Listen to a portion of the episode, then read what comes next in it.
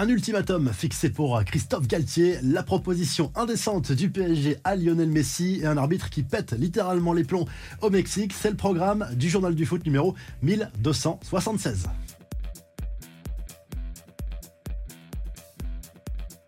Deux matchs pour sauver sa tête. On vous le disait lundi, le PSG maintient sa confiance en Christophe Galtier.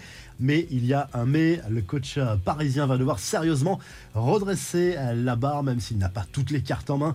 Évidemment, avec un ultimatum de deux matchs fixés par sa direction. Le prochain match, ça sera du côté de Nice ce samedi, puis le 15 avril prochain au Parc des Princes lors d'un choc au sommet face au RC Lens. On rappelle que les Parisiens ont 6 points d'avance sur les poursuivants Lens et Marseille, mais la dynamique actuelle est catastrophique. Le problème pointé du doigt par RMC Sport est que Christophe Galtier aurait été lâché par une partie de son vestiaire. Certains cadres seraient moins investis à l'entraînement et cela se traduit par une certaine démobilisation depuis l'élimination en Ligue des Champions. Les infos et rumeurs du mercato, le divorce entre le PSG et Lionel Messi se dessine petit à petit. Selon l'équipe, la direction du club parisien est prête à garder le septuple ballon d'or, mais à condition qu'il accepte une baisse de salaire.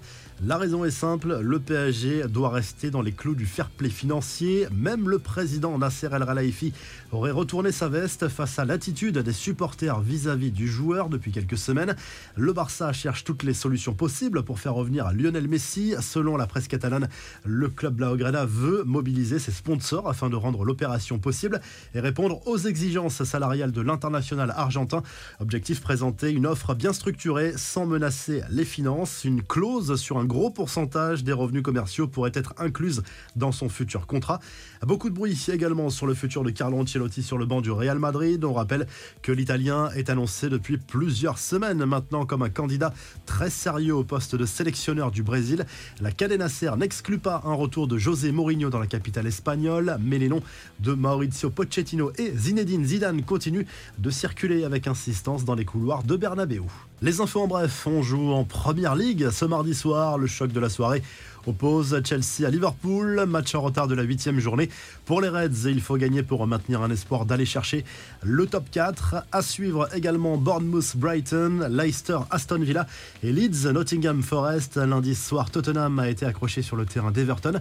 Il y a aussi de la Coupe d'Allemagne dans la soirée. Les deux premiers quarts de finale. Le Bayern Munich de Thomas Tourel qui accueille Fribourg et Francfort défie l'Union Berlin. Enfin, direction le Mexique où un arbitre a pété les plombs encerclés par plusieurs joueurs lors du match entre América et Club León. Fernando Hernandez a perdu ses nerfs et a frappé du genou un joueur au niveau des parties génitales. Il devrait être très lourdement sanctionné. On parle de 15 matchs dans la presse locale.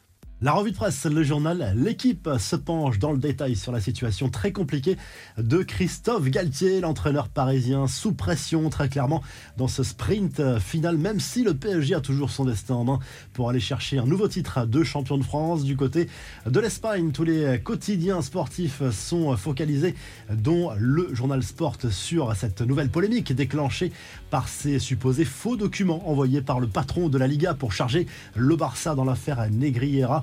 D'ailleurs, le club catalan qui réclame la démission du très controversé Javier Tebas. Tout cela éclipse un peu la demi-finale retour de Coupe du Roi entre l'Athletic Bilbao et Osasuna programmée ce mardi soir. Et du côté de l'Italie, la Gazette dello Sport se penche sur la demi-finale aller de coupe entre la Juve et l'Inter. Match aller chez les Bianconeri favori de cette double confrontation au vu de la dynamique actuelle. L'autre demi-finale opposera Cremonese à la Fiorentina et elle aura lieu mercredi soir. Si le journal du foot vous a plu, n'oubliez pas de liker et de vous abonner. On se retrouve très vite pour un nouveau journal du foot.